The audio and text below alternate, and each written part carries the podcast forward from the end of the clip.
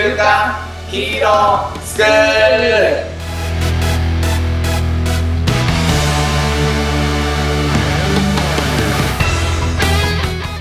アニメ好き、働かないリー大学生のマサオンと、漫画好き、生き生きした大人たちのセミナー講師、ヤマトンです。よろしくお願いします。じゃあ今日はどんな感じでいきましょう、ヤマト。そうっすね。ゴールデンウィークが近いじゃないですか。そうですね。なので、まあぜひゴールデンウィークに見てほしいアニメとか漫画はないかっていうところで収録をしようということになったんですけど、そうですね。テーマは、まあ、大切な人と過ごす時間ですかね。はい。はい。まあ、どんなアニメがいいんだろうなっていう話をね、うん小。山ととした結果、うんいつ話すか、ずっと悩んでいたとあるアニメをついにちょっと喋ろうかなと。そうですね。そこはもう早かったね。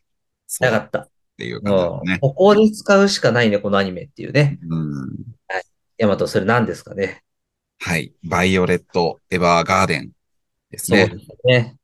まあ、このアニメはマサオンから僕は教えてもらったんだけど、うん。そう。ヤマト、なんで見たんでしたっけ、このアニメ。いや、あのーおすすめのアニメを教えてっていう問いかけをマサオンにしたときにね、それどんな話なの？って 言ったら、もうなんか次の瞬間マサオンが泣いてたから、あ、見ようと。これ見なきゃやべえやつだなっていう。内容じゃないっていうね。そうそうそうそうそう。その概要をもう聞く前に、そのマサオの涙を見て見ようと決めた アニメなんで、まあちょっと知らない人もね、多いと思うので、あのーまあどんなストーリーかっていうと、戦後の多分ヨーロッパが舞台だと思うんですけど、はいえっと、まあ戦、戦場のこう第一線で戦っていたバイオレット・エヴァーガーデンっていう女の子がいるんだけど、まあ、あの、戦士なのですごいこう感情がない感じの機械のような女の子なんですよね。そうですね。で、まあ、その子が、あの、戦争が終わって仕事がこうなくなったっていうところで、で、新しい仕事先としてついたのが、えっ、と、手紙をこう代わりに代筆するっていう、なんかそういうお仕事だったんですよね。そうですね。で、アニメの中では自動手記人形っていう風に呼んでるんだけれども、まあ、やっぱりこう戦争中なので、文字をこう書けない人たちもこうたくさんいるっていう世の中で、で、えっ、と、自分がその文字を書けない人の代わりに手紙をこう書いてあげて、で、届けたい相手に届けるっていうようなお仕事なんだけれども、まあ、あの、一つ一つ、一話一話が、あれかな、たまに続きになってるのもあるけど、こう完結していく。あの、手紙ごとのストーリーなので、まあ、どこから見てもいいアニメでもあるし、まあ、特にこう、ゴールデンウィークでちょうどこう見切れるぐらいのね、なんかそんなにこう長いアニメでもないので、なんかすごくぴったりなんじゃないかなっていう。で、この話の見どころとしては、やっぱりその、機械のように、あの、感情がなかったこのバイオレット・エヴァーガーデンが、あの、人々のこう手紙を代筆する。で、まあ、思いに触れるわけですよね。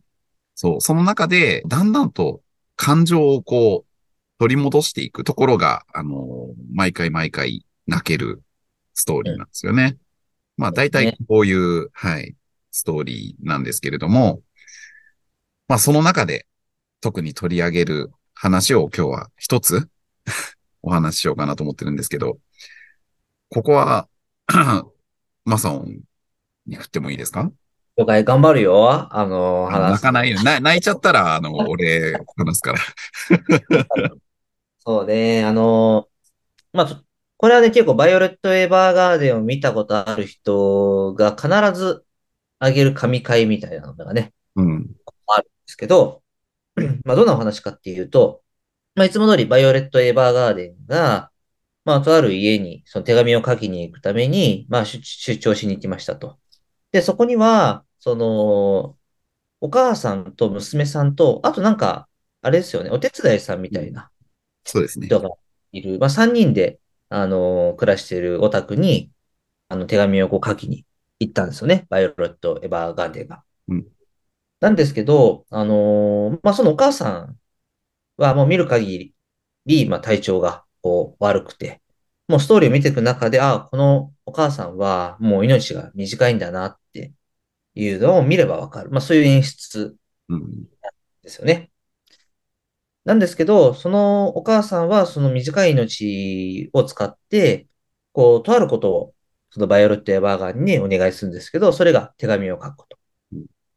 で、えっと、その手紙を書けば書くほどに、どんどん体調が悪化していって、でもその傍ら、女の子がね、まあいるんですけど、あのー多分なんですけど、お母さんの命がもう短いであろうってことはもう感づいているんですよね。そんな中、大事に、できたよ、これ泣きそうだよ、これね。あの、で でも、いつでもいいよ。準備はできてる。あの、残された時間が少ないって思ってるにもかかわらず、お母さんは、そのバイオレット・エヴァーガーデンとずっとこう手紙を書いているわけですよね。で、なんで遊んでくんないの？なんで遊んでくんないの？って、ダダをこねて、お母さんは大事なことがあるんだよって。それ私より、私と一緒に遊ぶよりも大事なことなの？って。お母さんはそれに答えられないんですよね。あの、黙り込んでしまう。ごめんね、ごめんねって言いながら、その手紙をこう書き終わって、そのお母さんはこう息を引き取ってしまいますと。で、残された娘がね、こう描かれるっていうシーンなんですけど、そっからですよね。あの、その娘さんが大きくなるにつれて、大きたよ、もうほんと泣きそう。なるにつれてうん、その節目節目でお母さんから手紙が届くんですよね。大きくなったとか、彼氏できたとか、うん素敵な女性になったんでしょとかうん。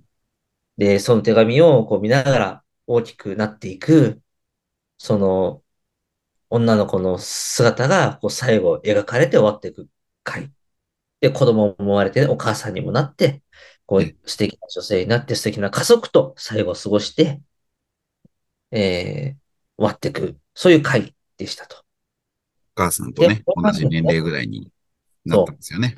そうそうそうそう。んで、まあ、それがね、すごく、やっぱ感動する回でして、あのーいろいろ、なんですかね、こう考えさせることもあったんですけど、やっぱその、大事な人と過ごす時間っていうものを、やっぱこの回ですごくこうね、見せつけられたなっていうのが、まあ、僕が記憶として残ってるところなんですよね。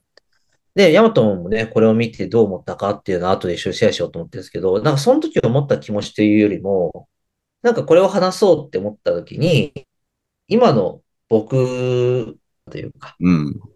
今ね、今の、まあ今今これを収録しているマサオンの状況とそうそ。う。まあ、まさに今、今大分に、とある会社の新人研修にこう来てますと。結構長くて、2週間大分にいるんですよね。そうですよね。で、2週間、こうなんだろうな、自分が出張で、あのいなくなるっていうことは結構初めてだったんですよ。妻が3ヶ月いないとかって、妻側が出かけていないっていうのはあるんですけど、あの、僕はあの妻の仕事をすごく応援してるので、なんかそういうのって全然嫌じゃない。その遠方で頑張ってる妻がいるっていうこと自体を感じられることは、その僕自身がこう妻の夢を叶える手伝いをしてるからっていう気持ちになれるからすごく嫌じゃないですけど、自分がこう、長期間出張来てるっていうことになると、ちょっと違う感情がこう芽生えてきてですね、うんいろいろこう何なんだろう、この感情って整理してみた結果ですよ。あの、2週間って、まあ1年ってこう何週間かってパッと計算すると50週間ぐらいあると思うんですけど、要は25分の1なんですよね、1年のうん2週間って。で、仮に50年一緒に妻と過ごしたとした場合、1250分の1なんですよね。で、なんか1250って言うとちょっとでかい数字なように聞こえるけど、妻と過ごす一生の時間を考えた時の1250分の1ってめちゃくちゃでかいなって思ったんですね、週にするとね。よ。週にすると。ね。50分の1っていう期間をうん妻と一緒にいる時間すべてを1250等分したら1をもう今僕ここに使っちゃってるっていうのがうんあって、ただ仕事できてるし、仕事も頑張るし、それ自体妻は応援してくれてるんですけど、なんかそれぐらいこう、2週間って価値のある時間なんだなってうん思ったですよね。で、僕は、この旅行、旅行、この出張に指輪持ってきてないんですけど、あの指輪持ってきてない理由が、僕すぐ物なくすんで、うん基本的にはこう一人でどっか旅立つときっていうのはこうつけないんですよね。うん。2週間つけないと、そう、すげえ大事なもんだから。でも、これ 2, 2週間、もう、で1週間経つかな。うん。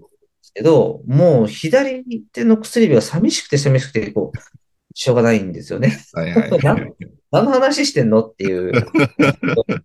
でもなんかそれくらいやっぱり大切な人といる時間っていうのって、うん。なんかやっぱ失ってみないと気づかないもの。うん。だから、やっぱ一緒に入れるチャンスの時があったら、やっぱりその時間大事にしないといけないなって思うんですよね。うん。やっぱり。なんかそれに、なんかこう僕はこの旅行でこう気づ、旅行や出張で気づかされたし、これがね、あの、ゴールデンウィークにこう流していただけるっていうことなので、なんかね、あの、ご家族を持たれているお子さんがいる皆さんに、やっぱその、ね、疲れてるってのあるかもしれないし、体休めることも大事なんですけど、あの、それと一緒、ね、同じぐらい、こう家族との時間うん。っていうのはすごく貴重なものなんだよっていうのを、なんか、感じてもらえたらなと思って、ちょっとこの話をさせていただきました。はい。ありがとうございますい。や、こんな感じでございます。うん。いかがでしたか、ヤマト。いいっすね。一視聴者みたいになってますけど、超共演してますけどね。ヤマトどうですかなんだろうね。多分伝説の第10話だと思うんだけど、うん。ん。なんだろう。本当にこの作品は文句なしに、なんだろう、誰もがいい、感動する、涙する作品なんじゃないかなって思うので、本当おすすめですね。で、マサオンが今言ってた話、うんで、ちょっとこうかん感じたことというか、なんだろうな、自分の自戒の念も込めてなんだけど、まあ平日でね、あの、まあこの日はこう家族の曜日とか決めてる曜日はあるんだけど、やっぱそうじゃない時って、やっぱ奥さんをこう待たしちゃうことが多いんですよね。でも最近僕もちょっとその逆転現象が結構あって、奥さんの方がこう仕事で遅くなるみたいなこともこうあったりして、うん。うん。そう。でもやっぱ初めてね、そういう状況になってた、マサオンが今言ってたみたいに、こう逆の状況になってみて、なんだろう。ああ、なんかこういう気持ちでこうずっと待ってるのかな、みたいなことをこう初めて感じられたりとか、だからその、ね、本当大切な人っていうのはその、それが当たり前になっちゃってたりとかすることっていうのもなんか表裏一体だと思うんだよね。特にこう家族。あれだよね。ちょっとさっき話した、うん。俺は妻に対していてくれればいいって思うっていることの話うん。だよね。多分今の。そうそうそうそう。だから、マサオも今出張に来ていて、ある意味ちょっとその逆転現象が起きてると思うんだけど、そうなってみてこう初めて感じられることってあるじゃない？ある。あね。るね。そうそうそうそだからヒーロースクールっぽく言うと、うん、なんかそういう状況をあえて作り出してみることって実はすごく大事なのかなって。う。なるほどね。うん。うんうんうん今日はちょっと逆の役割してみようよっていうことを大切なね、あの、人に対してこう言ってみるだったりとか。な、なんでもいいと思うんだよね。あの、普段、あの、自分がこうデートのプランを立てる側だったらさ、こう、今度逆にこう、立てられる側に立ってみるだったりとか。なるほどね。お互いの立場をちょっと逆転する体験をしてみるのって、なんかすごく相、相手が、なんか、ああ、こういう気持ちでやってくれてたんだなとか、ああ、なんかこう、実は結構大変なことだったんだなとか、なんかそういう相手の気持ちに立てるっていうのかな。なんかより感謝できたりとかするのかなみたいなの思ったりしました。なるほどね。うん。なんかさ、家族って不思議だと思ってさ、本当にこうバランスでできると思ってるのね。例えば甘えるのがね、すごくこう、下手な人には、すごい甘えるようなこう子供が生まれてきて、その甘え方を教えてくれたりとか、そう、あとパートナーもやっぱり似てるようでさ、やっぱりこう、ちょっとお互い、なんだろうな、得意なところがちょっとこう、違うというか、そうやってなんかバランスをこう取るようにできてるのが家族だなって感じがすごいするんだけど、そう。でもなんかそれってこう甘えちゃうとそ、そこを任せちゃうというかね、その役割は自分じゃなくてもう、あうんの呼吸で相手だよってなっちゃうと思うんだけど、うんそう。うまくいかないかもしれないけど、それを逆転してみるみたいな感じかな。えまあ、新しい成長はありそうだね、それね。うん。それはありそうだ、確かに。そうなんかこの作品の中ではさ、第10話の中では、あの、娘はお母さんと一緒に遊びたいと。うん、うん。なんで、お母さんはね、もう病気になっちゃって、もういつまでも一緒にいれるかわからない、このリアルな大切な時間をなんで遊んでくれないのっていうふうに娘は思ってたよね。で、お母さんもそれは多分感じてたと思うんだよね。ね。うん。でも、あの、お母さんがした選択っていうのは、まあ、その、娘と、あの、生きてるその時間を過ごすっていうところをこう割いてでも、なんだろうな。まあ自分が亡くなった後でも、その将来、娘に対するこう思いとかメッセージを伝えられるっていうことをこう選択したんだと思うんだよね。そうですね。それがなんか手紙っていう形だったと思うんだけど、うん。そう。なんかこれ、どっちも大事なんだけど、なんかどっちが大事なのかなってああ、思っちゃった。そうだね。難しいね。こねれ。うーん。確かに。どっそうなのよちが大どっちも大事なんだけど、自分がその状況に置かれたらって、うん。そうだよね。うん、なんか、わかんないけど、うん、その、ね、命はないけど、一緒に行きたかったみたいな気持ち？そうだよね。その、こ、この瞬間だけじゃなくて、大人になるまで、うん、本当はこう一緒にね、行きたかったっていう、それをこうね、手紙というものにこう命を込めて、うん、ある意味娘のためじゃなかったのかもしれないね。うん、自分が一緒に二十歳まで行きたかった。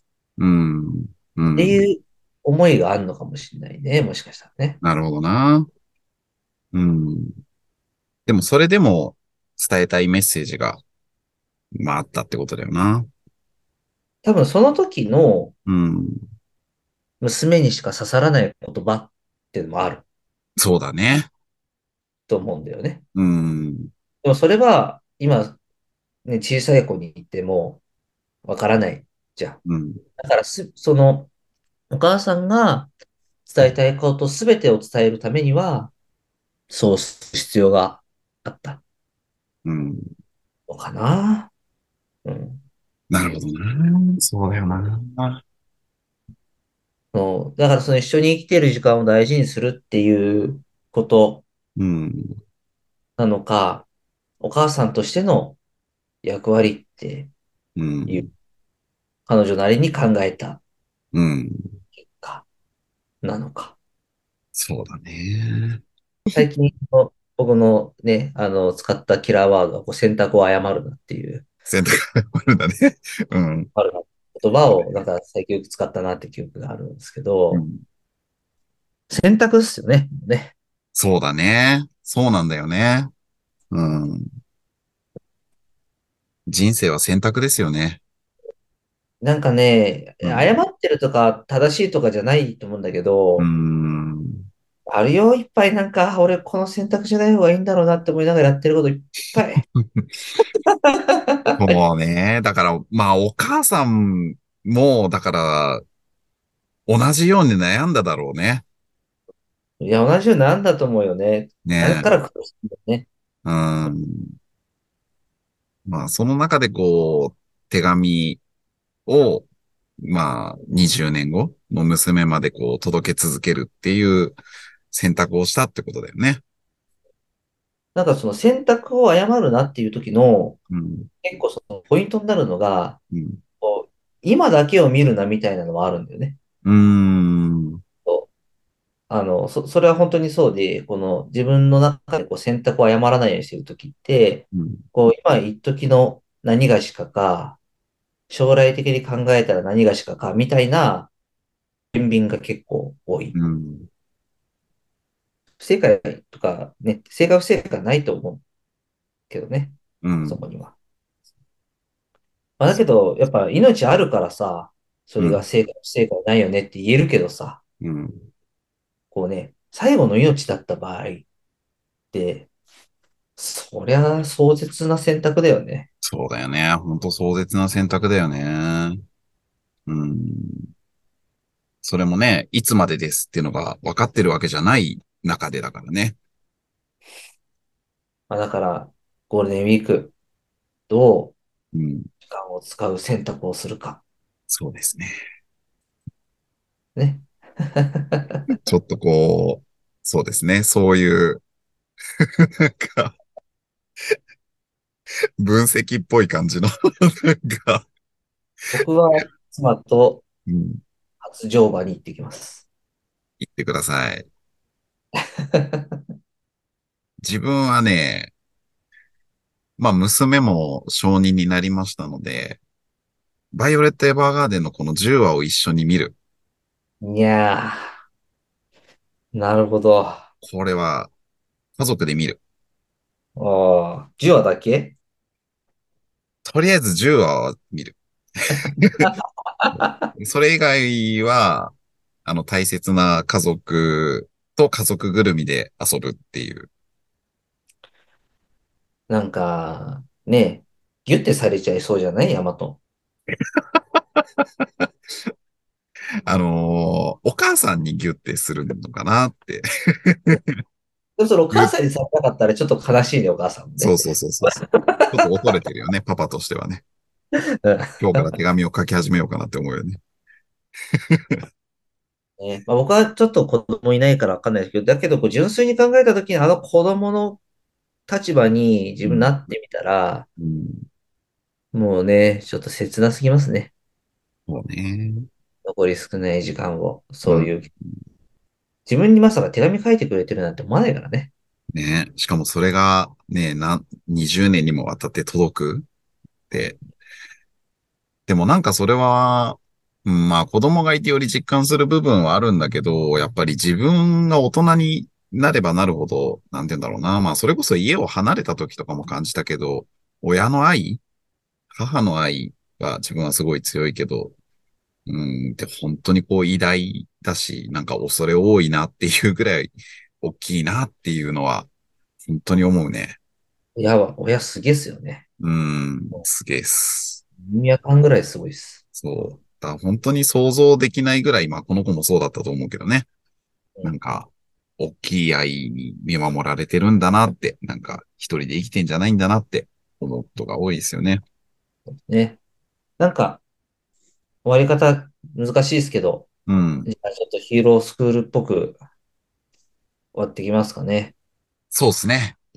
ゴールデンウィーク？ああ、連休だと。めちゃめちゃ連休、ちょっと羽伸ばそっかなって。でもなんかそれって自分の一生で考えるとめちゃくちゃ短い時間かもしれないよね。うん。みぜめちゃくちゃ短い何をしてもいい時間かもしれないよね。そうですね。なので、まあその長いけれども貴重な時間をどういうふうに過ごすかっていうことにすごくこう気づける大事なアニメかなと思うので、はいはい。うん。ぜひ、まああのヒーロースクールの LINE のオープンチャットもできましたので、そうですね。はい。匿名性でこう参加できるので、ぜひこのバイオレット・エヴァーガーデン、こう、10話見たよとか、なんか、この話が良かったみたいなことを語り合うのもいいかもしれないですね。やりたくなるアニメですからね。そうですね。うんまあ、ななんか、うん。僕ね、忘れられない妻の笑顔があるんですよ、一個。もう今でも脳裏に焼き付いているお最高の笑顔が一個あってですね。うん。それが、あのー、USJ のうん。ハリーポッターのコーナーに行った時。うん。で、その時ってまだハリーポッターのができて、まだね、本当に出来たてぐらいの時うなんですよ。ん。で、あの、妻ってやっぱ、僕の妻映画うの視察んうんをしてる映画とか好きだし、ハリーポッターとか特に好きなんですよね。うん。うん。で、行った時に、あの、顔を押さえながら、うん。うんはいはい。あー、来ちゃったって言ったんですよ。はいはいはいはいはい。もうこのなんか、人がもうめちゃくちゃ可愛くて、ああ、今でも鮮明に覚えてるんですよ。その笑顔っていうのが。でですね。なんかその、うん。何言いたいかっていうと、うん。こん、なん、なんなんていうのかな、こんな笑顔をさせられてあげれてなかったんだってへえ。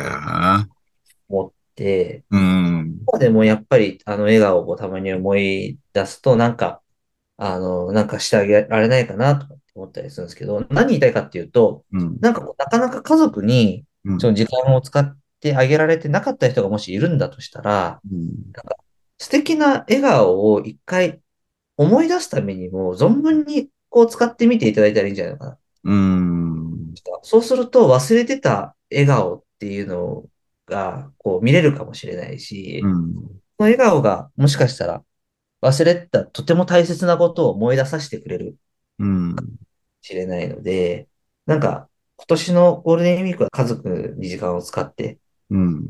忘れてた笑顔っていうのを、まあうん思い出す期間にしてみてもいいんじゃないかなって思いましですね。た。こんな感じでございます。俺が言うことでもないと思うんだけど、本当大好きだよね。奥さんのことね。本当に素敵なカップルですけど、うんなんか、中学生のカップルを見てるかのような、なんか、えー本当によく言われる、中学生カップルかって言われる。こっちも幸せになるよね、なんかね。恐れ多いです。いいですね。じゃあ、終わってきますかね。そうですね。はい。いきます。今日の学びを生かして、素敵なゴールデンウィークに。いいってらっしゃい。らっしゃい。